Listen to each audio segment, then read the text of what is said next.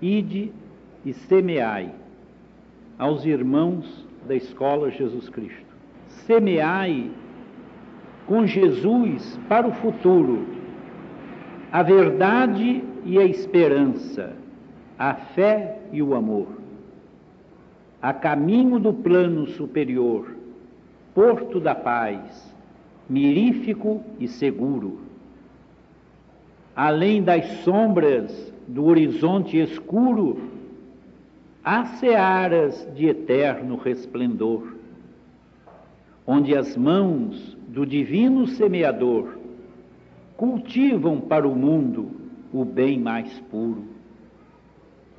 Servidores do Cristo soberano, iluminai o coração humano, dilatando os clarões da vossa cruz.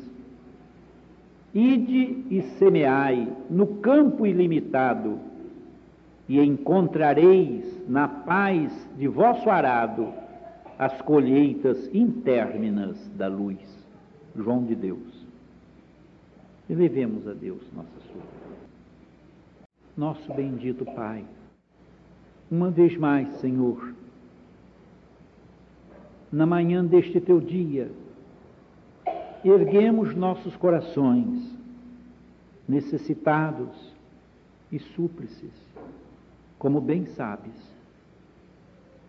para o teu coração paternal magnânimo. E humildemente, em nome de Jesus Cristo, teu Filho e nosso Senhor, pedimos tua paz para todos os seres, tua bênção para cada coração que sofre, tua luz para cada alma que não sabe para onde vai tua fortaleza para os desanimados e os fracos, tua esperança para aqueles que não têm fé, nem divisam as tuas mansões, os teus santuários do céu. Deus Santo, derrama sobre nossos corações, sobre cada coração aqui presente ou ausente, sobre todos os seres as bênçãos da tua paz, da tua luz, do teu santo amor, por Jesus Cristo, nosso Senhor. Assim seja. Meus amigos, nós estamos continuando hoje, conforme o prometido, um singelo estudo sobre o problema do karma. Assunto esse iniciado em função e como modesto comentário aos problemas que atingiram os corações de todos os brasileiros com as grandes catástrofes, as inundações no sul do Brasil. Milhares e milhares de desabrigados, desabrigados, desaparecidos, mortos, tragédias sem conta. Tudo isso abalou profundamente os corações dos brasileiros. E a compaixão pelos sofredores atingiu outras partes do mundo, além de nossas fronteiras. Nós iniciamos o estudo a perguntar por que tudo isto? Por que tanto sofrimento? Não vamos repetir a parte já explicada, estudada, embora singelamente, resumidamente, porque o assunto não só é vastíssimo, é também muitíssimo complexo. Estamos apenas dando algumas noções rápidas e breves que se encontram em várias obras que tratam do assunto, inclusive em toda a obra ubaldiana. Problema do determinismo, do livre-arbítrio, da dor. Os continuadores de Allan Kardec, a semelhança de Leon Denis, trataram também deste problema, especialmente Leon Denis no seu livro Problema do Ser, do Destino e da Dor. Vamos ver alguma coisa sobre isto vimos que o nome que se dá à lei de justiça divina, nome antigo, é karma, amplamente usado pelos nossos benfeitores espirituais nos dias de hoje. Tanto que todos falam em karma, assunto kármico, dívidas kármicas, problemas kármicos. O que quer dizer? Problemas relacionados com a justiça de Deus. Ou antes, com a aplicação dessa justiça em nossas vidas. Vimos aqui que a palavra karma, não vamos repetir, significa ação, mas uma ação compreende causas e efeitos. Porque a própria ação do homem, qualquer que ela seja, já é um efeito. Quando nós fazemos qualquer coisa no plano físico, esse ato nosso, bom ou mal, é efeito. Ou puramente e simplesmente de pensamentos nossos, pensamentos que foram acolhidos, projetados pelas nossas energias mentais e repetidos, cozinhados na mente, amados, desejados, e muitas vezes esses pensamentos se unem para formar as ações, para dar causa às ações, aos desejos ou vontades que não vem propriamente do nosso mundo mental, mas do nosso mundo perispiritual, que é o corpo de desejos. Não podemos estranhar isso quando lemos nas obras de André Luiz, especialmente Evolução em Dois Mundos, e outras, que ele diz que o sistema nervoso é mais um órgão mais um instrumento do perispírito que propriamente do corpo físico. Então, os nossos desejos, quer desejos bons, nascidos de um processo evolutivo, desejos nascidos de corações, de espíritos que já avançaram na senda do progresso, quer, e o que é mais comum, desejos inferiores, desde os desejos fúteis, desejos sem importância, desejos de, de mentes ainda infantis, que estão brincando de viver e não vivendo, até os desejos mais inferiores, atrasados, cruéis, acelvajados, bestiais perversos. Tudo isso é projeção de energias astrais ou de energias perispirituais. São essas projeções, essas energias que dão origem às ações.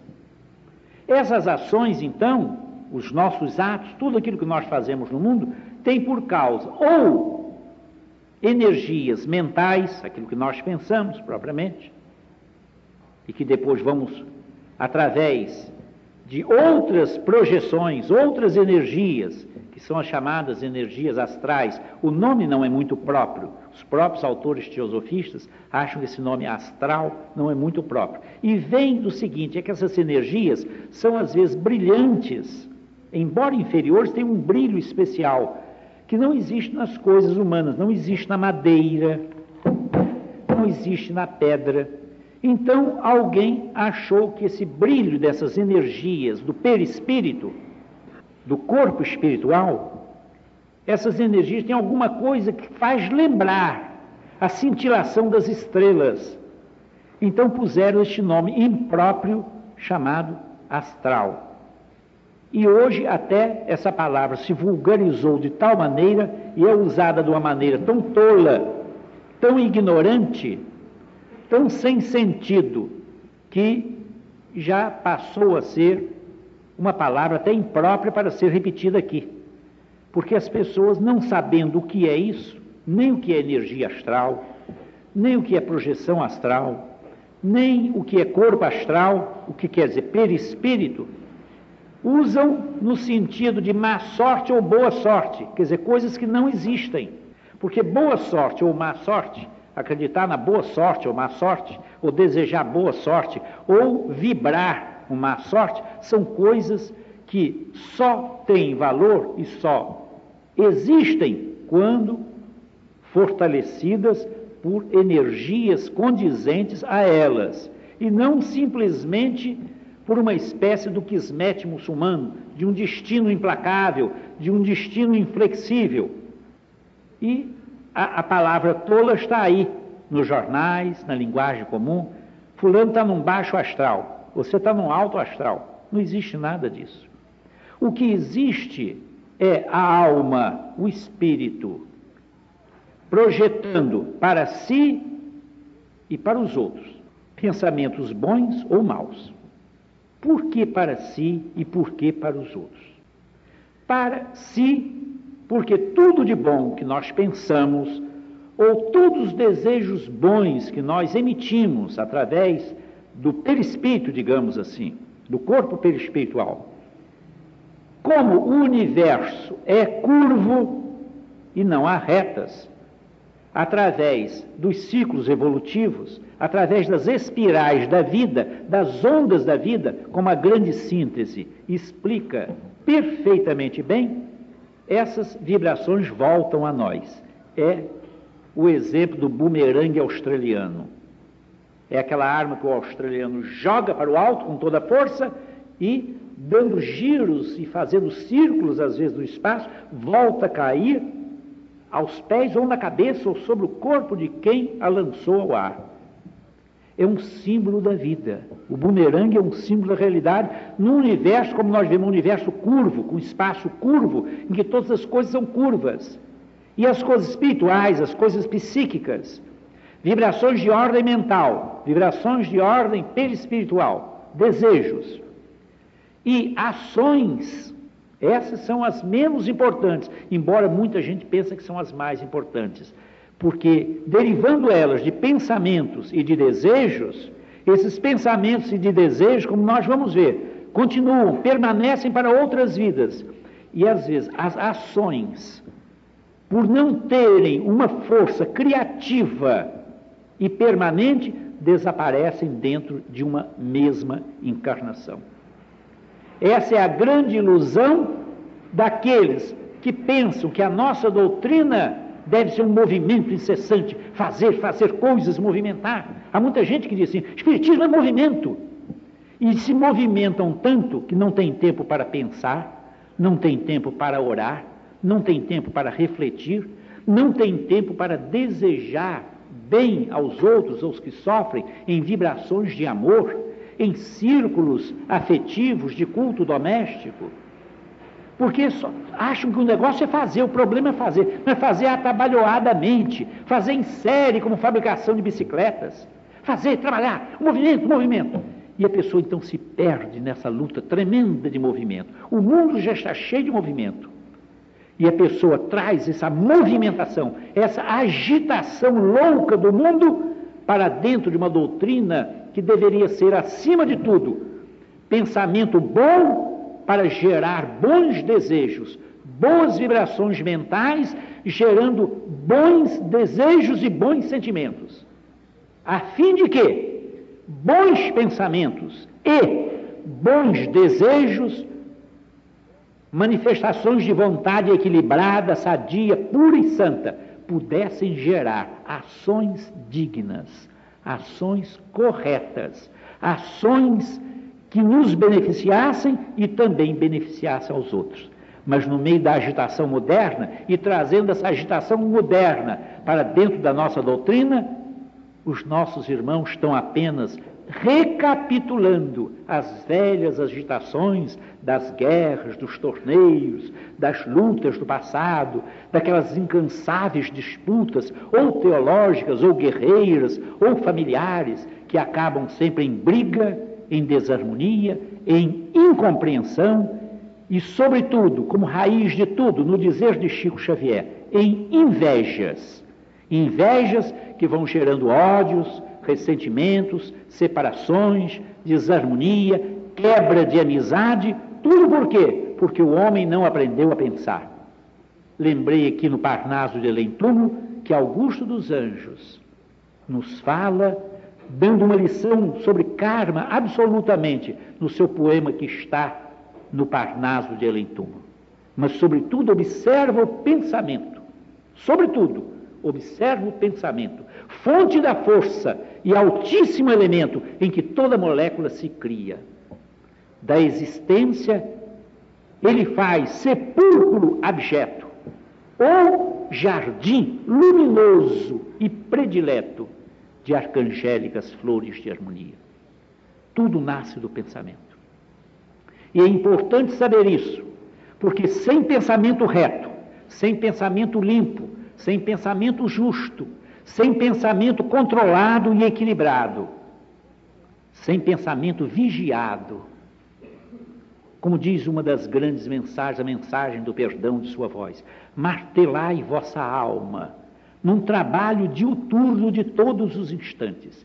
Esse martelar a alma é equilibrar o pensamento e equilibrar os desejos, para que os nossos atos possam ser também atos dignos. Não sejam atos vazios, atos secundários. Marta, Marta, tu estás preocupada com mil coisas secundárias. E, no entanto, só uma é necessária. Maria escolheu a melhor parte, a que nunca lhe será tirada, que é o aperfeiçoamento da alma. E esse aperfeiçoamento começa com o pensamento. Sem pensamento reto não pode haver vida reta, diz N. Besant.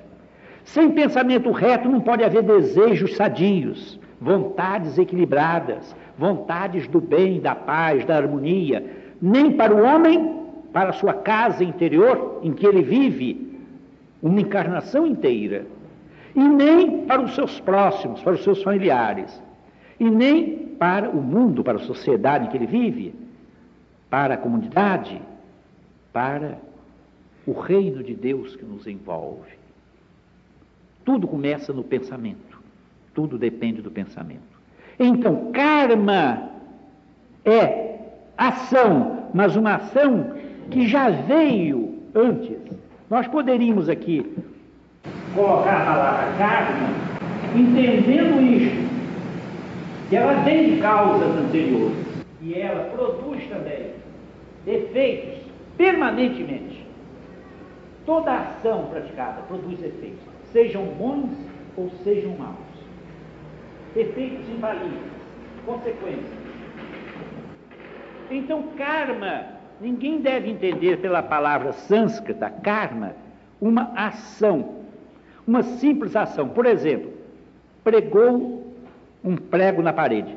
Com um martelo bateu um prego, o prego ficou na parede. Isso não é uma ação.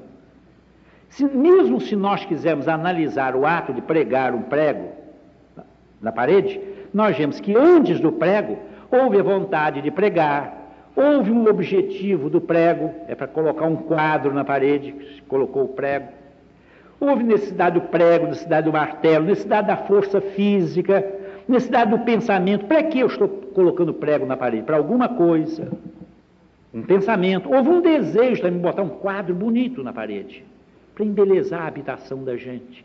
Assim como a gente embeleza a habitação em que a família vive, nós temos que embelezar também a habitação em que o nosso espírito vive, que é o nosso corpo físico, que é o nosso corpo espiritual e que é o nosso corpo mental ou nossa mente, que é a casa onde nós vivemos, uma encarnação inteira. E aquilo que nós fazemos dentro desta casa é importante para o nosso futuro, porque está criando karma. Daí a palavra sábia da grande Teresa, aquela que Chico Xavier chama grande Teresa, Teresa de Jesus, Santa Teresa de Ávila. Quem não tem paz dentro de casa não encontrará paz em parte alguma. Ela dizia isso com referência à própria alma. A alma é a casa, é a habitação do espírito. Outras grandes almas assim pensaram também. Catarina de Siena, trabalhando, cozinhando, lavando a roupa, filha de um tintureiro, ajudando o pai a tingir as roupas, ela tinha a cela dentro de si.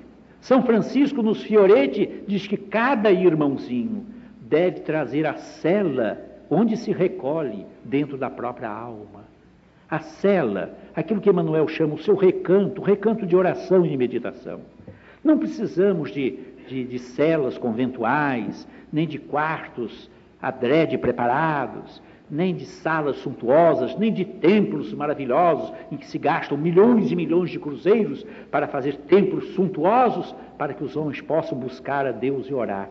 Nós buscamos a Deus dentro da nossa alma, na cela interior de que falava o irmão Francisco, a grande Teresa, Catarina de Siena, São João da Cruz, sempre dentro da alma. E essa casa, meus amigos, essa casa da alma, nós estamos construindo com os nossos pensamentos, com os nossos desejos e com as nossas ações. Todo dia. Porque realmente nós vivemos em três mundos. Durante cada encarnação, nós estamos vivendo em, vivendo em três mundos. Os dois primeiros são mais importantes: o mundo mental, onde está o nosso corpo mental, que a gente chama também de mente, a mente que tem por instrumento o cérebro, por utensílio, por veículo de trabalho, o cérebro. O nosso mundo de vontade ou de desejos, que tem como veículo o perispírito, o sistema nervoso, esses são os mais importantes, porque são das energias mentais, dos pensamentos que geram causas chamadas pensamentos, e do perispírito, que gera causas chamadas desejos, esses desejos que angustiam as criaturas, o querer isso, o querer aquilo, o homem vive cheio de desejos. É bom explicitar a palavra desejo. As pessoas querem muita coisa. Desejo é o querer. É o querer coisas, coisas, coisas. E, no entanto, nosso Senhor diz só uma coisa é necessária. Gandhi explicou a sua filha espiritual, Mira bem, ou melhor, a entrevistadora dele, uma jornalista norte-americana do Time, Margaret Luke, explicou a ela as coisas. Ela está comentando sobre a guerra, sobre a ambição materialista no século XX, sobre a ganância do homem, sobre o desejo de multiplicar coisas, de viver num conforto demasiado, num luxo tremendo, cada um buscando ser mais rico, mais, mais pomposo, grande, fiando, tecendo a sua roca, sua máquina de fiar, e ela, muito mal aprendendo também, ouviu da boca do Mahatma essas palavras maravilhosas. As coisas não trazem felicidade a ninguém. E como ela havia perguntado sobre Hitler, sobre a Segunda Guerra Mundial, ele diz: mesmo as coisas do século XX não trazem. Quando nós entendermos o que é karma acumulado, o que é karma amadurecido, o que é karma informação, nós vamos ter consciência realmente de que as coisas exteriores, tudo que é exterior a nós, não traz felicidade alguma. Quando vos disserem que o reino de Deus está aqui, está ali, está lá, não acrediteis, porque o reino de Deus, que é a felicidade suprema, o reino de Deus está dentro de vós mesmos. A felicidade suprema do homem é a conquista do reino, é a busca desse reino, a busca da verdade que é Deus. Outro nome que Gandhi achou para Deus, a verdade. Buscar a verdade suprema, o absoluto. Aquilo que nós cristãos encontramos e podemos encontrar na pessoa de Jesus Cristo, nosso Senhor. Imagem visível do Deus invisível. Em Cristo nós vemos o Pai. Em Cristo nós encontramos o caminho para o Pai, porque Ele é o caminho. Em Cristo nós encontramos a verdade de Deus, porque Ele é a verdade. Em Cristo nós encontramos, crendo nele, a vida eterna, porque Ele é a vida eterna. Mas se nós não dermos valor a essas coisas, a, esses valores, coisas não, valores, valores eternos, e buscarmos coisas e quisermos coisas e exteriorizarmos de tal maneira a nossa vida que a felicidade consiste em coisas, nós esqueceremos os valores que podemos conquistar pela mão e pelo coração de Cristo, que nos dá valores eternos, que aumenta e fortifica as nossas qualidades, já conquistadas, sabe Deus, através de quantas dores, quantas lutas em séculos e séculos do passado. E diminuiremos pela graça dele as nossas fraquezas, as nossas debilidades, as nossas fragilidades, elas vão desaparecendo pelo poder de Sua graça, pelo poder de Seu amor. Então, o problema do karma, entendido assim, como coisa não que é fruto, um relâmpago de um momento, mas uma ação que é consequência de causas do passado. Então não temos que queixar-nos de nada. Às vezes vemos, ouvimos uma notícia triste, como ontem, anteontem se espalhou, uma criancinha de um ano de idade morreu no hospital, estava dois ou três dias, já morta praticamente, morte cerebral, filha de um professor. É lógico que a gente tem pena, porque é triste ver uma criancinha morrer. Mas se nós pensarmos em Deus e se entendêssemos o karma, a lei da justiça, nós elevaríamos um pensamento de gratidão a Deus pela bênção daquilo que a gente erradamente chama morte prematura. E endereçaríamos um voto de louvor, uma palavra de parabéns a este meninozinho de um ano, porque ele livrou-se de uma boa parte do seu karma. Libertou-se num corpo doente que terminou por tumor no cérebro, ele desfez, libertou-se de uma parte, talvez grande parte, do seu karma acumulado. E parte para novas aventuras espirituais, para novos torneios do espírito, para novas lutas redentoras, já com o seu perispírito, o seu corpo mental aliviado daqueles tumores que, estando no corpo, são reflexos de outros tumores invisíveis, de outras mazelas invisíveis dentro da própria alma. Então, a morte é a grande libertadora, mas nós não entendemos assim, porque nos apegamos demais ao corpo físico, às coisas físicas, às coisas em geral, e esquecemos os valores eternos, esquecemos a graça de Deus, esquecemos a vida, a luz que Cristo veio trazer. Ele diz de João, ele era uma imagem da luz, mas eu sou a luz do mundo, que vem iluminar e salvar todo aquele que vem a este mundo.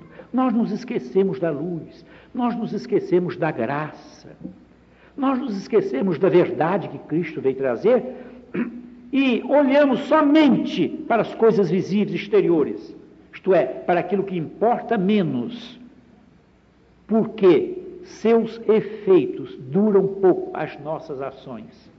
E é tão fácil, quem entende karma e reencarnação, pensar nisso. Basta a gente perguntar aqui, é uma pergunta que eu dirijo a cada um de vós: onde estão os vossos palácios das encarnações anteriores? Estão onde? Nas mãos de quem? Aqui, de 200 ou 300 pessoas, umas 250 já viveram em palácios maravilhosos, e muitas e muitas vidas. Onde estão esses palácios? Onde estão as vossas riquezas? As nossas. O nosso ouro ou está nos museus, ou se perdeu. Ações inquinadas de pensamentos maus, de ambição, de desejo, de velhacaria, de progredir com prejuízo para o outro, de competições duras e cruéis, de traições, de falsidades, de roubos. Tudo passou. As coisas materiais desaparecem, passam de mão em mão. E como diz São Paulo, como escreveu São Paulo numa epístola, verdade é que nascemos nus neste mundo e nus sairemos dele. E a gente se esquece de uma verdade tão simples. A criança nasce nua. O médico retira a criança nuazinha. E nu, a pessoa parte que não leva o guarda-roupa não leva as dezenas de vestidos, de ternos, as centenas de roupas, as almofadas luxuosas que custaram tanto dinheiro, a decoração luxuosa de sua casa, tudo fica aqui. Fica a casa, fazenda, o gado, o luxo, os bebelões, os bricabraques, tudo fica aqui. Ninguém leva nada. Nós partimos também nus, com a nossa alma nua. Será que não dá para a gente pensar que nós estamos na condição daquele rico louco da parábola, que foi pelos anjos chamado de louco, porque o tipo de vida que quase todos vivem tem o nome de loucura. Por isso que na parábola do rico, que queria juntar e fazer novos edifícios, e novas construções, e novos silos, e novos armazéns, porque ia enriquecer cada vez mais, a safra daquele ano ia aumentar, destruiu os armazéns e fez outros, outros silos maiores e confundindo alma com corpo, diz alma. Chamou a alma de corpo e o corpo de alma. Tens agora com que viver para muito tempo. Tens riqueza para muitos anos, como muita gente pensa, enriquecer para velhice, para mais tarde. Mas o anjo, nesta mesma noite, lhe disse: Louco, aquilo que juntaste, para quem será? Chamou na parábola de Cristo, parábola do rico, chamou de louco esse tipo de alienação é muito mais grave, meus amigos, que a alienação política. A palavra alienação é usada somente para a parte política. É uma, são alienados, alienados. Os marxistas jogaram essa palavra e quem não é marxista é alienado. Mas a alienação maior é a alienação da verdade, a alienação de Deus. É nós fugirmos da busca de Deus, da verdade de Deus. É nós não queremos saber quem é o caminho, nem quem é a verdade, nem quem é a vida. Estamos satisfeitos com essa vidinha vegetando neste mundo de fatos e fatos e coisas e coisas e juntando coisas e comprando coisas e querendo coisas e coisas e coisas. Ó oh, velho Mahatma, as coisas não trazem felicidade a ninguém, nem mesmo as coisas do século XX. As coisas requintadas, sofisticadas. Quanta gente sonha, deseja. Olha o corpo de desejos aí vibrando para ter um videocassete. Ou então, um automóvel zero quilometrinho, marca italiana, Oddi, para poder jo jogar o Oddi numa cidade onde ninguém tem o Oddi. Estrear o Oddi em Campos, zero quilometrinho, Oddi, ninguém tem. Balzac conta como ele queria uma vitória luxuosa, como ele caiu nesse erro. Conta, inclusive, lembrando seus erros no livro psicografado por Valdo Vieira, Cristo espera por ti. Ele lembra o passado dele, diz, aqui não está mais o Balzac, que para escrever tomava café a noite inteira, nem vivia buscando valores mundanos na terra. É outro espírito. É para essa nova vida que o karma, o conhecimento do karma nos leva. Não obriga ninguém, não impõe ninguém. Nós somos livres. Isso que eu estou falando é apenas uma oferta, uma oferta do que os nossos benfeitores espirituais nos ensinam. Não é para ninguém aceitar, nem ninguém acreditar, que eu reduzi ao máximo tudo isso que é possível dizer aqui.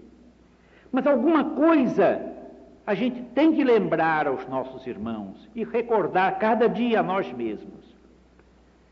Esses três tipos de energia nós já vimos, mas recapitulando, o plano mental, quer dizer, a nossa mente, a origem sânscrita da palavra é a mesma na língua inglesa, mind, mente, espírito, men, homem, mind, men, Manas em sânscrito.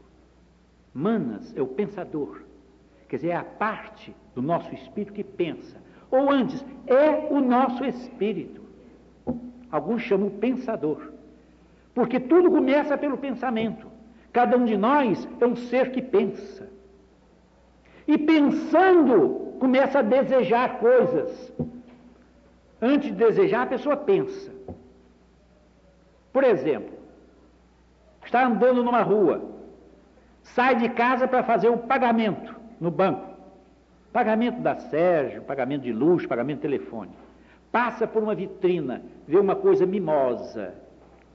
As vitrinas são convites a gente querer coisas, coisas, coisas. Mahatma Gandhi, fala-nos de novo. As coisas não trazem felicidade a ninguém, nem mesmo as coisas do século XX. Mas quem quer saber de Gandhi? Quem se lembra de Gandhi? Apenas para ir ao cinema para ver um grande filme. Depois passou. A gente quer coisas mesmo. Vivemos no mundo das coisas. E Dostoiévski, o grande escritor russo, já havia observado que o homem é o único animal que junta coisas, que junta objetos. Os outros animais não comem, então né? é para o dia comida do dia. Como o maná do deserto que descia do céu para aquele dia, porque no dia seguinte não é preciso juntar, porque Deus mandaria de novo. Mas quem quer ajustar-se ao plano divino, da confiança na divina providência? Ninguém quer. A pessoa prefere acreditar na previdência a acreditar na providência de Deus. Prefere acreditar na previdência,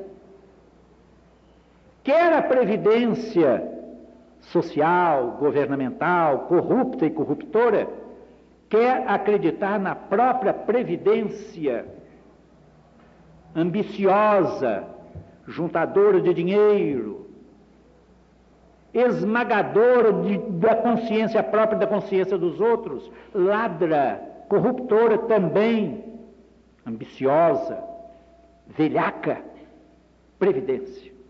Juntar, juntar para o futuro. O futuro pode estar no cemitério do Caju ou no campo da paz, mas ninguém quer pensar nisso. É o futuro aqui na Terra, coisas. E o futuro pode estar no umbral também, na zona das trevas. André Luiz já escreveu isso, a saciedade. Mas parece que ninguém crê também. Ou então diz assim: bem, isso não é para mim, porque eu não sou tão mal assim. Não sou. Eu certamente vou para uma região melhor, do Devacan, do céu. Porque eu confio muito nos espíritos, confio muito neles.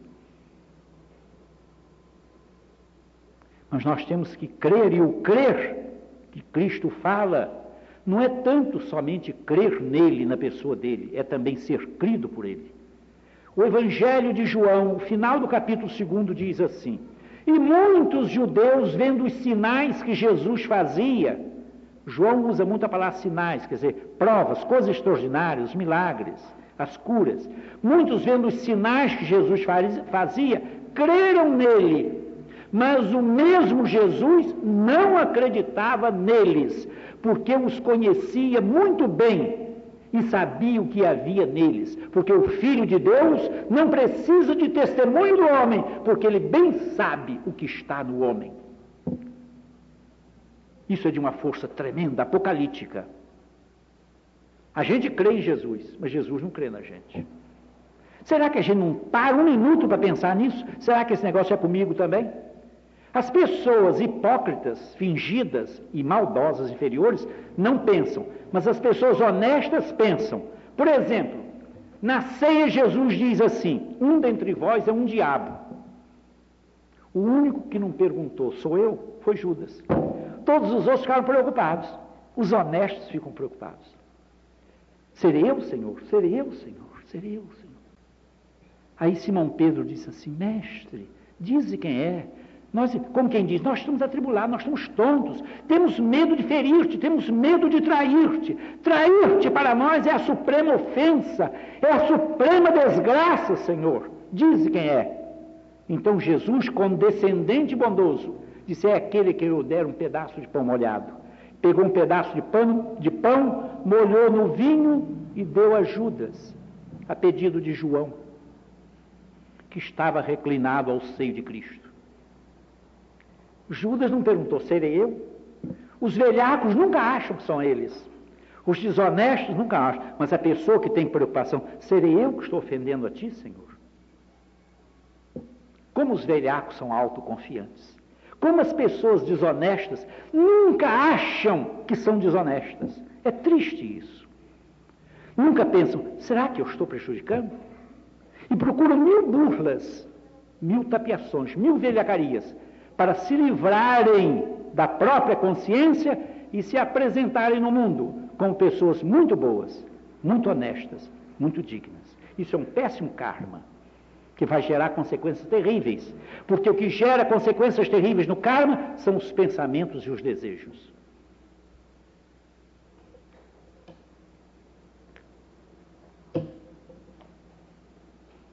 Por causa disso, No plano mental, a nossa mente gera pensamentos. O nosso perispírito, o nosso corpo, o corpo espiritual, diríamos o sistema nervoso, cérebro espinhal, para usar uma linguagem mais materialista, mais psicológica, mais médica, mais ao alcance de todos nós, que estamos habituados a pensar que é o cérebro que pensa, sistema nervoso, todo mundo fala, fulano está nervoso, fulano está muito nervoso, quer dizer, está fazendo muita estupidez, muito bruto. O marido está muito nervoso, quer dizer, é bruto com a mulher, então é nervoso. A mulher está muito nervosa, quer dizer, é estúpida com os filhos, com o marido, então é nervosa. Nós tomamos a causa pelo efeito, o efeito pela causa. Isso só se faz em gramática portuguesa. Na espiritualidade não se faz isso. Só na tropologia gramatical. Na vida real não há isso. Cada coisa é o que é.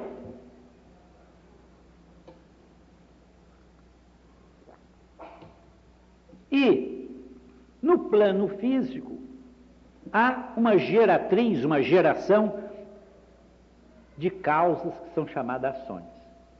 Ora, o conjunto dessas coisas que nós nos movemos nesses três mundos, no mundo dos pensamentos, no mundo dos desejos e no mundo das ações, essa reunião de pensamentos, desejos e ações, as duas primeiras dando causa às últimas, geram três tipos de karma.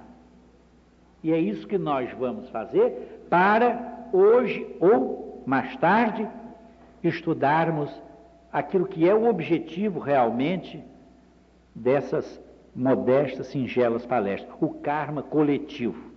Mas vamos ver os três tipos de karma. Escrever aqui para ninguém esquecer. O karma maduro, o karma do caráter, ou chamado karma acumulado também, e o karma em formação, chamado também karma nascente. O que será esse karma maduro? Karma maduro é a parte do nosso karma. É bom lembrar que o nosso karma não é feito agora. Nosso karma está sendo produzido desde que nós surgimos na vida. Ou desde que nós caímos neste mundo. Há séculos, milênios e milênios. Nós estamos formando karma. Com os nossos pensamentos, os nossos desejos, pensamentos bons e pensamentos maus pensamentos de auxílio aos outros pela prece, pelo carinho, pela bondade, pela palavra, pensamentos também maus, vibrações de rancor, de ódio, pensamentos que matam, pensamentos que prejudicam, pensamentos que adoecem os outros. A gente forma. Desejos, desejos bons, simples, sinceros, puros, cristãos. Desejos maus, desejos de ambição, de ganância, de fazer ultrapassagem em tudo. Não é só ultrapassagem na estrada, não. Ultrapassagem em tudo. Ultrapassar os outros no dinheiro, na ambição, nas posses, na riqueza, no valor, na imitação servil, na ambição cruel, no desejo injusto, na velhacaria de toda espécie, para fingir que sabe mais, para ganhar mais, para ter mais, para juntar mais, para passear mais. Desejos inferiores, que vão até os desejos bestiais, os desejos sexuais imundos, de besta fera, de desrespeito à dignidade do homem, da mulher, da criança, do velho. E o karma, esses desejos pensamentos e desejos, e as ações que, por causa desses pensamentos e desejos, porque pensamentos e desejos são causas de ordem mental, de ordem astral, que dão origem às ações. Então nós praticamos ações, ações loucas. Pensamento enlouquecido só pode dar lugar a ações enlouquecidas. Pensamentos de desajuste e desejos de coisas loucas só podem dar uma vida louca. Daí o anjo dizer: louco, aquilo que juntaste para quem será. O anjo que chamou de louco o homem que queria sempre aumentar suas posses. Que é uma loucura. Nós precisamos de tão pouca coisa aqui no mundo. As aves do céu têm seus ninhos, as raposas têm os seus covis, mas o filho do homem não tem nenhuma pedra onde repousar a cabeça. E nós, que vergonha, nos dizemos discípulos, discípulos de um mestre divino que não tinha uma pedra para repousar a cabeça, um travesseiro, uma almofada. E nós somos discípulos dele. E isso não é piada, é uma vergonha. A gente é, tem vontade de ser, mas não luta para ser, não se esforça para ser. E a lição do karma é para a gente pensar nisso seriamente e buscar ser, cada dia. Como um mestre uruguaio ensinou, ser hoje melhor do que ontem e amanhã ser melhor do que hoje. Grande engenheiros, ser hoje melhor do que ontem. Esse esforço, para nós sermos dignos do mestre que amamos, para podermos dizer a ele um dia, como Simão Pedro pôde dizer, apesar de seus erros, suas quedas e sua gloriosa ascensão espiritual, sua gloriosa ascese. Mestre, tu sabes todas as coisas, tu sabes que eu te amo. Mas que é o karma maduro? É o karma que tem que ser pago nesta vida. É a parte do karma. É aquilo que o professor Pietro Baldi chama a parte determinística do nosso destino. O destino é o produto do karma. O destino não é alguma coisa estranha a nós, como o quismet da religião muçulmana. O destino é que nós, nós é que fabricamos dia a dia. E já temos fabricado através de séculos e milênios, minuto a minuto, com os nossos pensamentos, com os nossos desejos e com as nossas ações. Vivendo e rolando nesses três mundos, esses três mundos interpenetrantes. Pensamos, jogamos à vontade em ação, desejamos e fazemos coisas, boas ou loucas. Isso gera o karma, isto é, o destino. Que é o destino maduro? É aquela parte do nosso karma que inelutavelmente, inevitavelmente tem que ser paga nesta encarnação. Por isso é que há coisas que não adianta mudar, não adianta orar, não adianta rezar, não adianta pedir, não adianta nada foi aquilo que nós pedimos. É aquilo que a nossa doutrina explica. É a parte das provas e das expiações necessárias, inevitáveis e inelutáveis. É a parte de determinismo kármico, que não pode ser mudada de maneira nenhuma. Só tem que passar. Uma parte tem que passar. Mas é apenas uma parte. Um pedaço do nosso karma. Ninguém pense que porque sofreu muito ou está sofrendo muito, não diga esta bobagem. Eu tenho sofrido tanto que acho que já paguei todos os meus pecados. Só um índiozinho, um curuminzinho de Mato Grosso é que poderia falar isso. Já tenho sofrido tanto que eu acho que já paguei todos os meus pecados. Loucura, é outro tipo de loucura também. Loucura intelectual é a parte, então, inevitável. É a parte que a pessoa já veio para pagar. Mas por que, que não pode, só pode pagar essa parte? Façamos um desenho. Essa parte chuleada aqui é o karma maduro. Essa aqui é o karma acumulado. Esse aqui é o maduro. Depois nós vamos ver o outro que vem aí. Maduro. Nós temos que pagar essa parte. E, e vejo que é muita coisa. Quem pode pagar uma áreazinha de, deste tamanho numa superfície imensa desta? Às vezes é isso. O carro maduro é isso assim que ninguém aguenta mais do que isso. Um centímetro quadrado ou dois. Por quê? Por que, que a pessoa então não pode pagar mais? Porque cada um vem numa determinada existência, nós chamamos numa reencarnação, para pagar determinada dívida. Por quê? Porque só encontrará naquela reencarnação A, B, C e D, os parentes, ou determinadas pessoas com quem vai reencontrar-se e a quem deve. Então tudo é escolhido pelos senhores do karma, aqueles a quem nós chamamos os nossos benfeitores espirituais, aqueles a quem Kardec muito bem denomina os espíritos sábios e benevolentes. São as duas coisas, sábios e benevolentes. Entre esses sábios e benevolentes há os senhores do karma, aqueles que cuidam dessa parte. Como há também entre esses senhores do karma uns chamados construtores, que André Luiz já usa esse termo, que é de milênios, da sabedoria da, da velha Índia. André Luiz fala em construtores no livro Missionários da Luz. São também ajudantes, auxiliares dos grandes senhores do karma, grandes espíritos, espíritos sábios e benevolentes.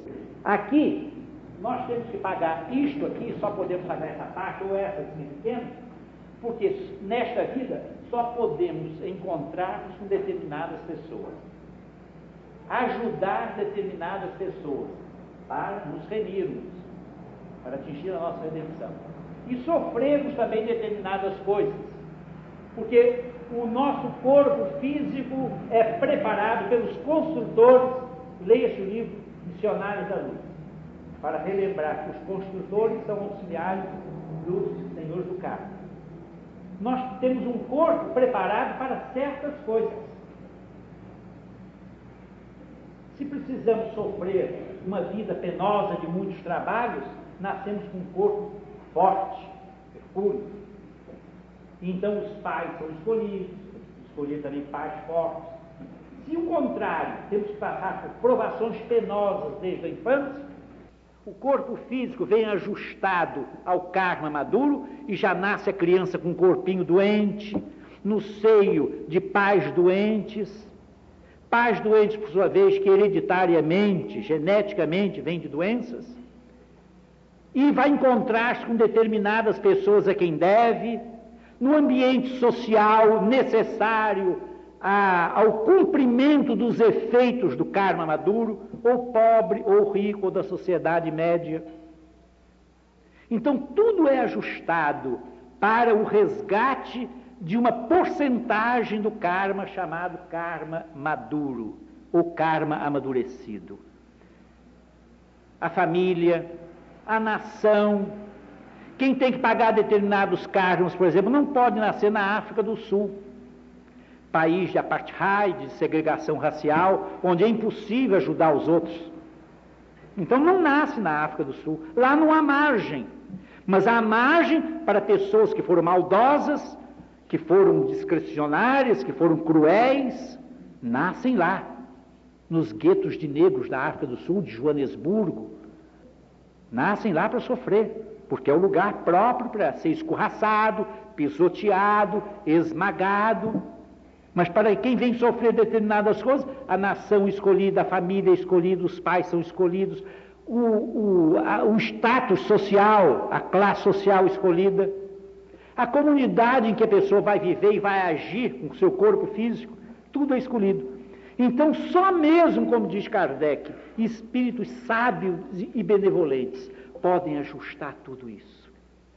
Vamos, então nós vemos como é grande imensamente grande, imensamente grande, o trabalho dos espíritos superiores que presidem ao nosso nascimento na Terra. Uma criança nasceu. Atrás disso está um mundo imenso de trabalho de espíritos sábios, desde o anjo da guarda em nome de Deus, até o mais modesto dos espíritos construtores que prepararam a veia cava, que prepararam as artérias, que prepararam o coração, que prepararam antes a nidação no útero materno. Tudo aquilo preparado. Centenas, milhares de pessoas trabalham em favor das crianças que vão nascer. E a gente não pensa nisso. Pensa só em dar presente rico, presente rico, coisa, aquela folia, folia, e não pensa, um, não há um pensamento de agradecimento a Deus. Ó Deus, recebemos esta criança, abençoa esta criança como conta Quintar, um negro, no livro Raízes, elevou seu filhinho ao céu uma noite estrelada e disse: Ó Deus, abençoa meu filho, em contato à luz das estrelas, escravo, miserável, mas tinha fé. apanhou a criança seminua, recém-nascida, elevou-a para os céus, diz: Abençoa meu filho, Senhor. Parece que ele sentia quanto trabalho aquela criança deu. Meus amigos, pensemos no karma maduro, sem desânimo. Não desanimemos. As orações que nós fizermos poderão não impedir que o karma maduro seja cumprido, que a gente sofra, mas nos darão força para sofrer. Então, a lei do karma não é uma lei dura, inflexível, é uma lei elástica, que a lei de Deus é elástica. A elasticidade de Deus, Pedro Baldo disse, tem o nome de misericórdia. Esse karma pode ser mitigado pelo amor, porque o amor cobra a multidão de pecados. Nós podemos mitigar, nós podemos transformar o karma maduro deste tamanho, desta área, numa áreazinha pequena, se houver amor nos nossos corações. Por isso é que Cristo pede tanto amai uns aos outros. Por isso é que o Evangelho é uma, é uma epopeia, uma saga de valores morais, de belezas morais. Por isso é que Jesus pede tanto e tanto, amai os vossos inimigos, fazei bem aqueles que nos fazem mal, orai por aqueles que nos perseguem e vos amaldiçoam, para que sejais filhos do vosso Pai que está nos céus, que manda seu sol para bons e para maus, e sua chuva para justos e para injustos. Por isso é que Cristo pede tanto que nós diminuamos as nossas fragilidades e aumentemos as nossas potencialidades, as nossas virtudes, os nossos valores. É para bem nosso. Para o nosso próprio bem e para o bem dos outros também, da nossa família, daqueles que nos cercam, daqueles a quem devemos pagar nesta vida as nossas dívidas, aqueles que são nossos credores. Pensemos nisso. O karma não é uma palavra que deva substituir no Espiritismo uma palavra interna. Muita gente diz assim, tem um karma terrível. Mas quem foi que disse que karma deve vir sempre acompanhado do adjetivo terrível? Karma pode ser também acompanhado do adjetivo maravilhoso. Que karma maravilhoso! o da pessoa bondosa. Que karma maravilhoso o da pessoa que perdoa facilmente.